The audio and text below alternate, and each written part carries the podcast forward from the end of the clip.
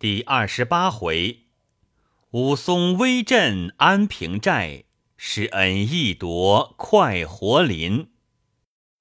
诗曰：“功业如将智力求，当年道直何封侯？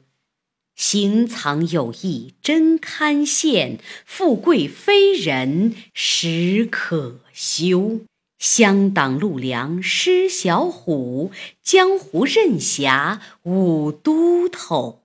聚林雄寨俱侵夺，方把平生志怨仇。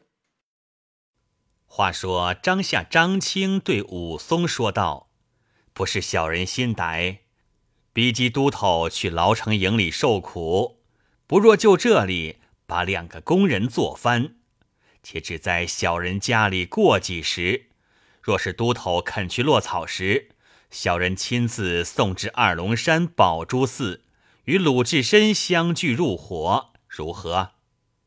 武松道：“最是兄长好心顾盼小弟，只是一件却使不得。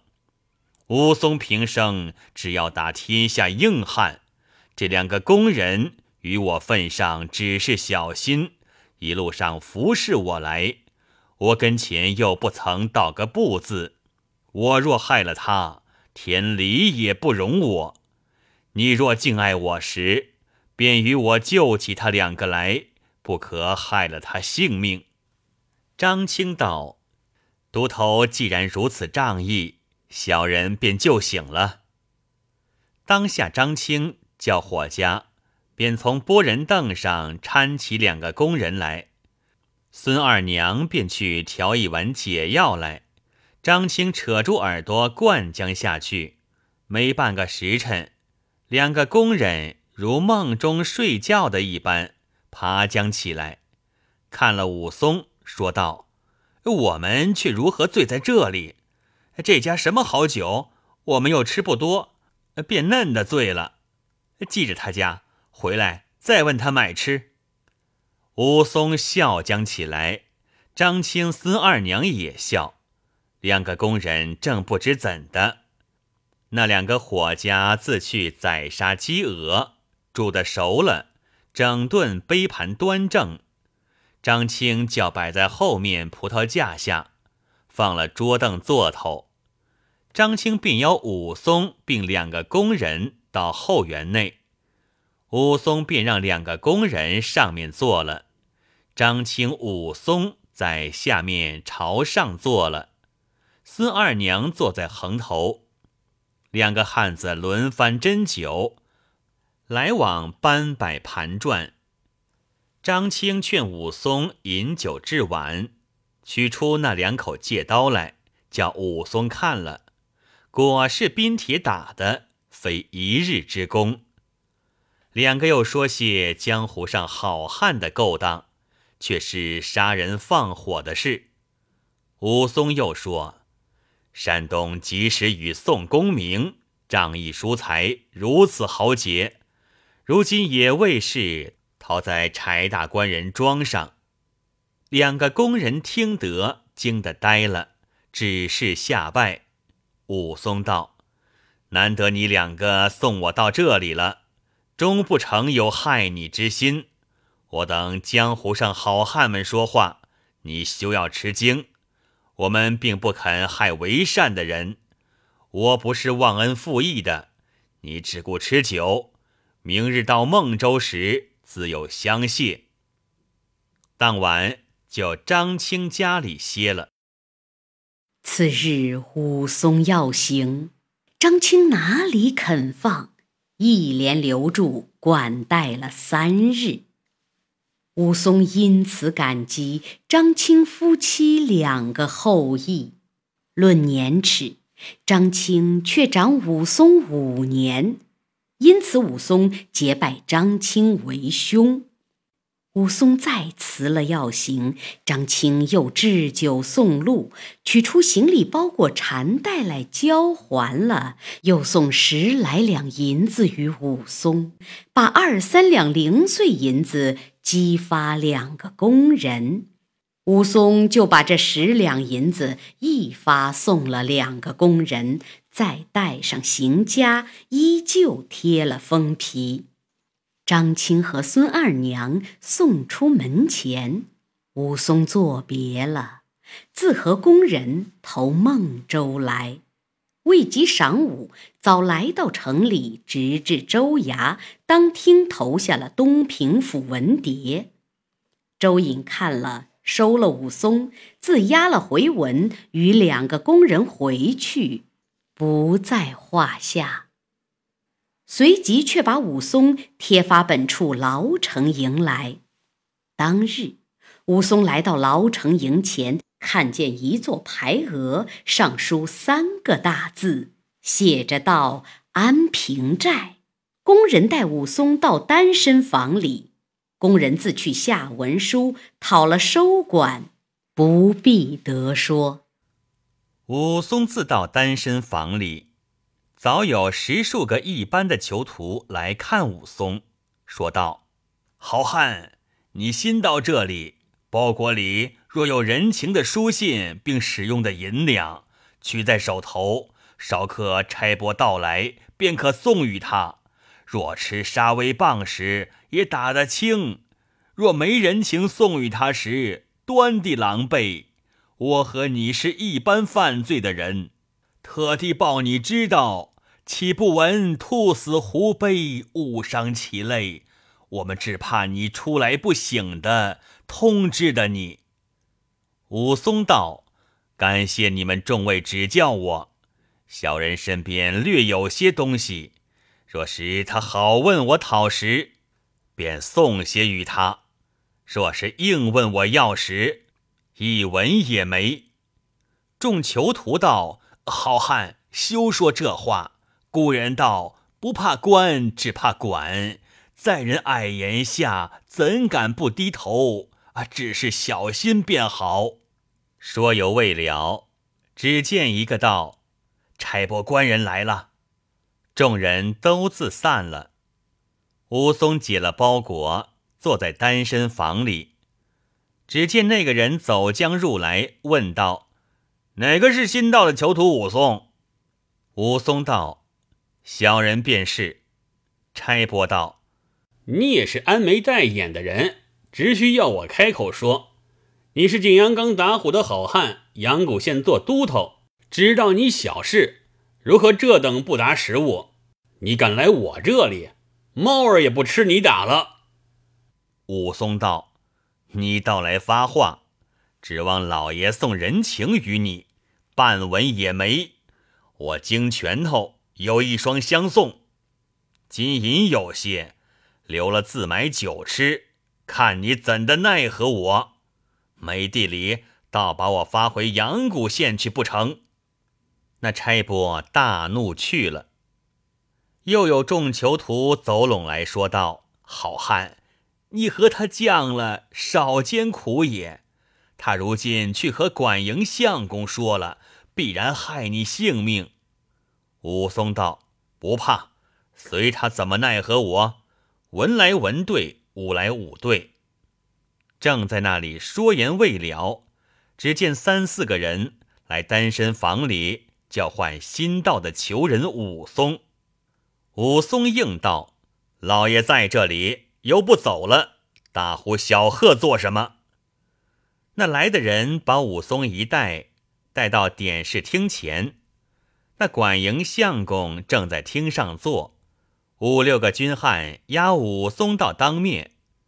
管营喝叫除了行家，说道：“你那囚徒，幸得太祖武德皇帝救治。”但凡出道配军，须打一百杀威棒。那都脱的背将起来。武松道：“都不要你众人闹动，要打便打，也不要都拖。我若是躲闪一棒的，不是好汉。从新打过的都不算，重新再打起，我若叫一声，也不是好男子。”两边看的人都笑道：“他这痴汉弄死，且看他如何熬。”武松又道：“要打便打毒些，不不要人情棒，打我不快活。两下众人都笑起来。那军汉拿起棍来，却待下手。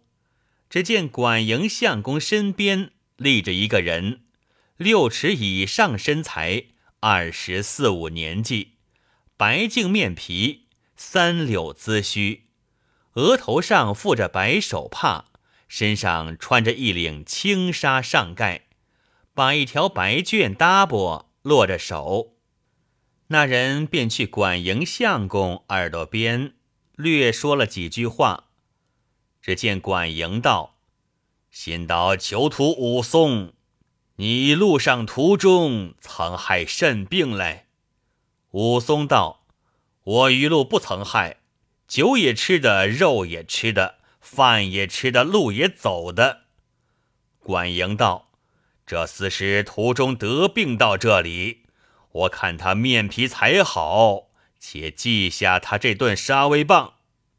两边行仗的军汉低低对武松道：“你快说病，这是相公将就你。你快只推曾害便了。”武松道：“不曾害，不曾害，打了倒干净。我不要留这一顿记库棒，记下倒是勾长债，几时得了？”两边看的人都笑，管营也笑道。想是这汉子多管害热病了，不曾得汗，故出狂言。不要听他，且把去禁在单身牢里。三四个军人引武松一先送在单身房里，众囚徒都来问道：“你莫不有甚好相识书信与管营吗？”武松道：“并不曾有。”众囚徒道。若没时，记下这顿棒不是好意，晚间必然来结果你。武松道：“他还是怎的来结果我？”众囚徒道：“他到晚把两碗干黄仓米饭和些臭响鱼来与你吃了，趁饱带你去土牢里去，把锁子捆翻，着一床干稿件把你卷了。”塞住了你七窍，颠倒竖在壁边，不消半个更次，便结果了你性命。这个唤作盆吊。武松道：“再有怎的安排我？”众人道：“再有一样，也是把你来捆了，却把一个布袋成一袋黄沙，将来压在你身上，也不消一个更次，便是死的。”这个换土布袋压上，武松又问道：“还有什么法度害我？”众人道：“只是这两件怕人些，其余的也不打紧。”众人说犹未了，只见一个军人拖着一个盒子入来，问道：“哪个是新配来的武都头？”武松答道：“我便是。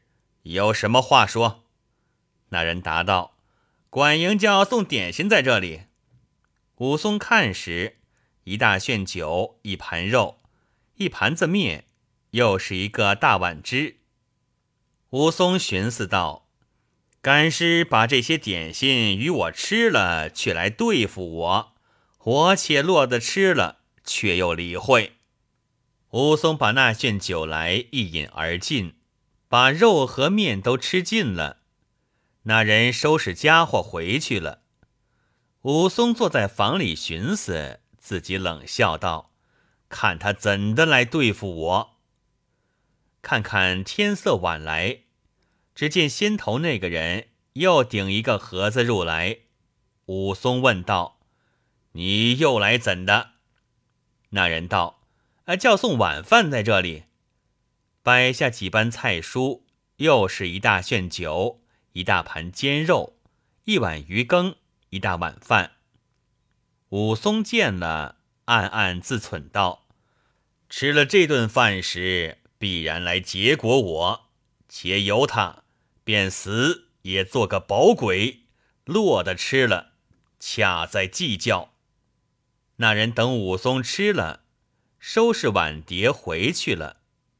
不多时，那个人又和一个汉子两个来，一个提着浴桶，一个提着一大桶汤来，看着武松道：“请都头洗浴。”武松想到，不要等我洗浴了来下手，我也不怕他，且落得洗一洗。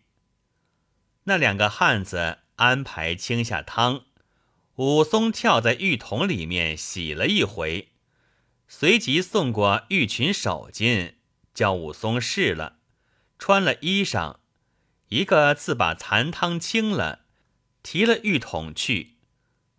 一个便把藤垫纱帐将来挂起，铺了藤垫，放个凉枕，叫了安置，也回去了。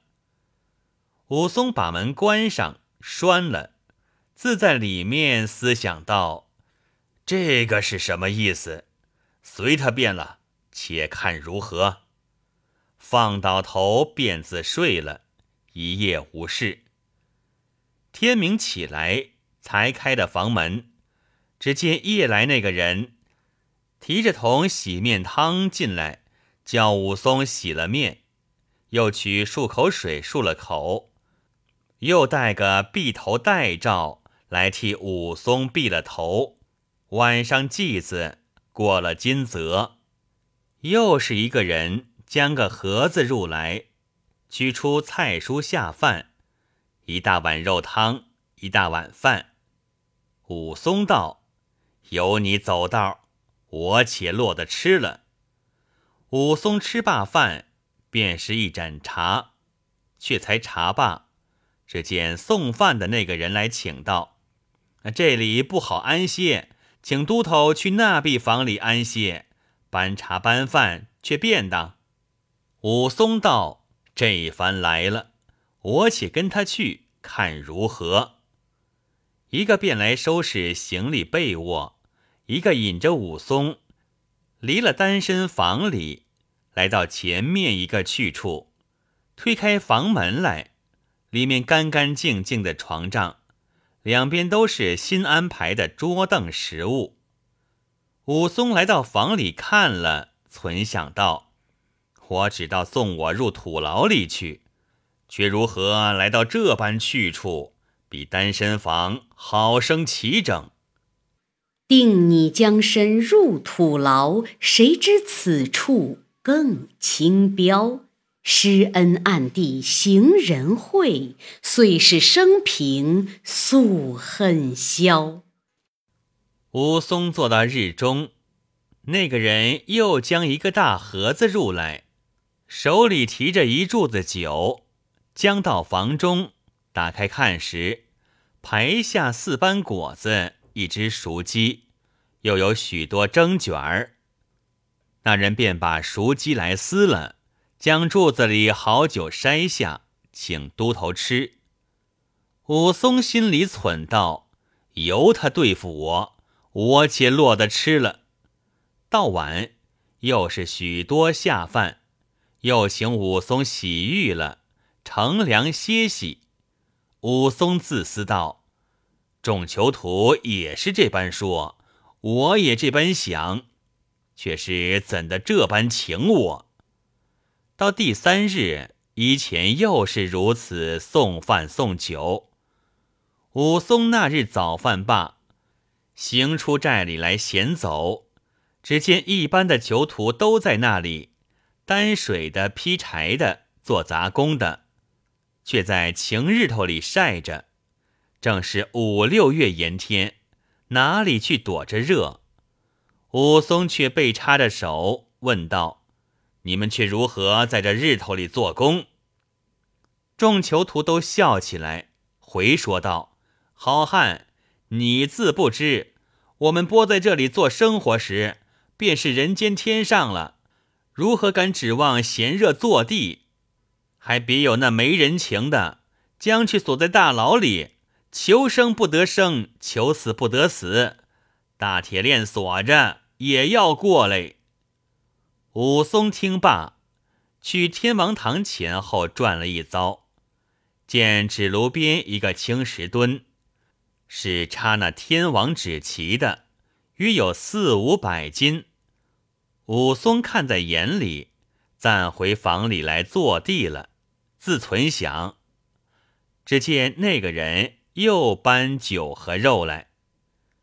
话休繁叙，武松自到那房里住了三日，每日好酒好食搬来请武松吃，并不见害他的意。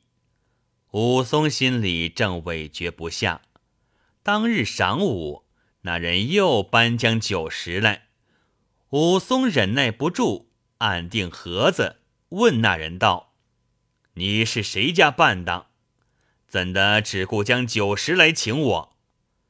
那人答道：“小人前日已禀都头说了，小人是管营相公家里梯几人。”武松道：“我且问你。”每日送的酒食，正是谁叫你将来，请我吃了怎的？那人道：“呃，是管营相公的家里小管营，叫送与都头吃。”武松道：“我是个囚徒，犯罪的人，又不曾有半点好处到管营相公处，他如何送东西与我吃？”那人道：“小人如何醒的？”小管营吩咐道：“叫小人且送半年三个月，却说话。”武松道：“却又作怪，终不成江西的我肥胖了，却来结果我。这个鸟闷葫芦，叫我如何猜得破？这酒食不明，我如何吃得安稳？你只说与我，你那小管营是怎么样人？在哪里曾和我相会？”我便吃他的酒食。那个人道：“便是前日都头出来时，厅上立的那个白手帕包头、落着右手的人，便是小管营。”武松道：“莫不是穿青纱上盖、立在管营相公身边的那个人？”那人道：“正是老管营相公公子。”武松道。我在吃杀威棒时，敢是他说救了我，是吗？那人道：“正是小管营对他父亲说了，因此不打都头。”武松道：“却又敲起，我自是清河县人士，他自是孟州人，自来素不相识，如何这般看去我？必有个缘故。我且问你。”那小管营姓甚名谁？那人道：“姓施名恩，使得好拳棒，人都叫他做金眼彪施恩。”武松听了道：“想必他是个好男子，你且去请他出来和我相见了，这酒食便可吃你的。你若不请他出来和我私见时，我半点儿也不吃你的。”那人道。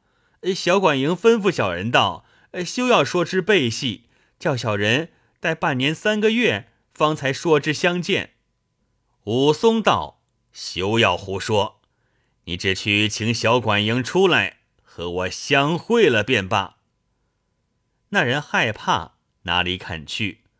武松有些焦躁起来，那人只得去里面说之。多时。只见施恩从里面跑将出来，看着武松便拜。武松慌忙打礼，说道：“小人是个治下的囚徒，自来未曾拜师尊严。前日又蒙救了一顿大棒，今又蒙每日好酒好食相待，甚是不当。又没半点差遣，正是无功受禄，寝食不安。”施恩答道：“小弟久闻兄长大名，如雷贯耳，只恨云城阻隔，不能够相见。今日幸得兄长到此，正要拜师威严，只恨无物款待，因此怀羞，不敢相见。”武松问道：“却才听得半当所说，且叫武松过半年三个月，却有话说。”正是小管营要与小人说甚话？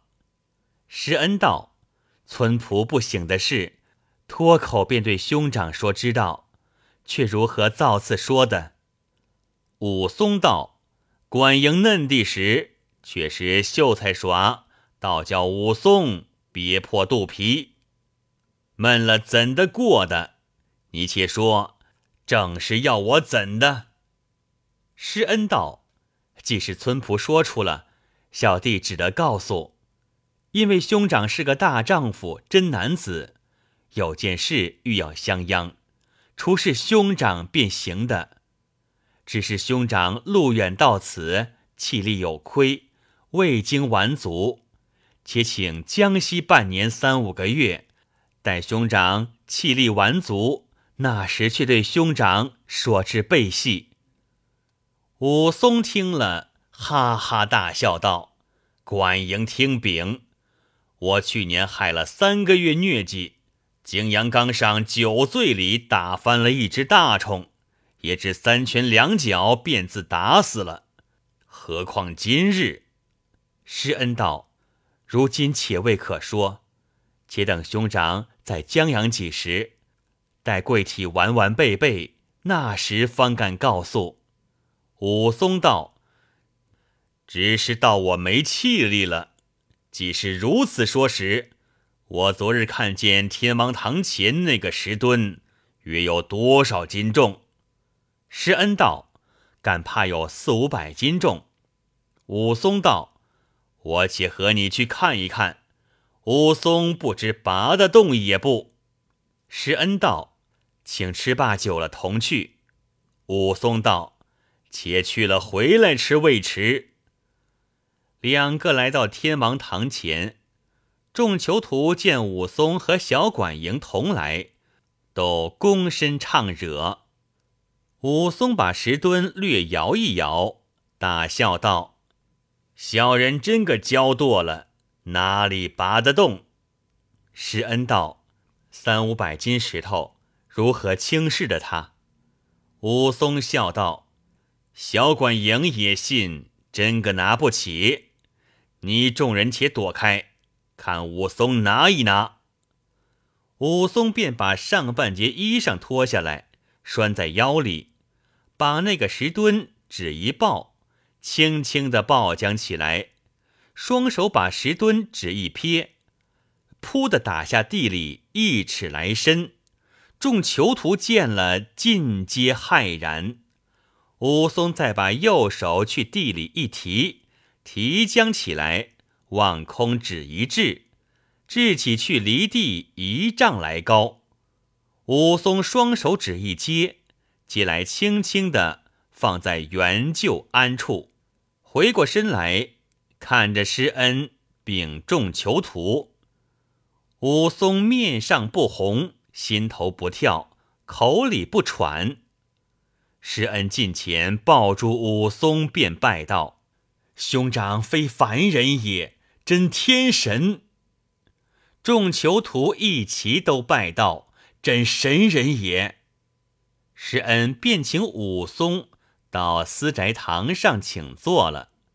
武松道：“小管营今番须同说之，有甚事时令我去。”施恩道：“且请少坐，待家尊出来相见了时。”却得相反告诉武松道：“你要叫人干事，不要这等儿女相，颠倒嫩的，不是干事的人了。便是一刀一割的勾当，武松也替你去干。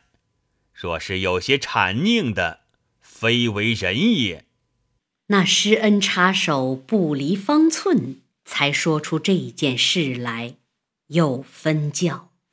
武松显出那杀人的手段，重施这打虎的威风，来夺一个有名的去处，颠翻那厮盖世的英雄，正是双拳齐处，云雷吼；飞脚来时，风雨惊。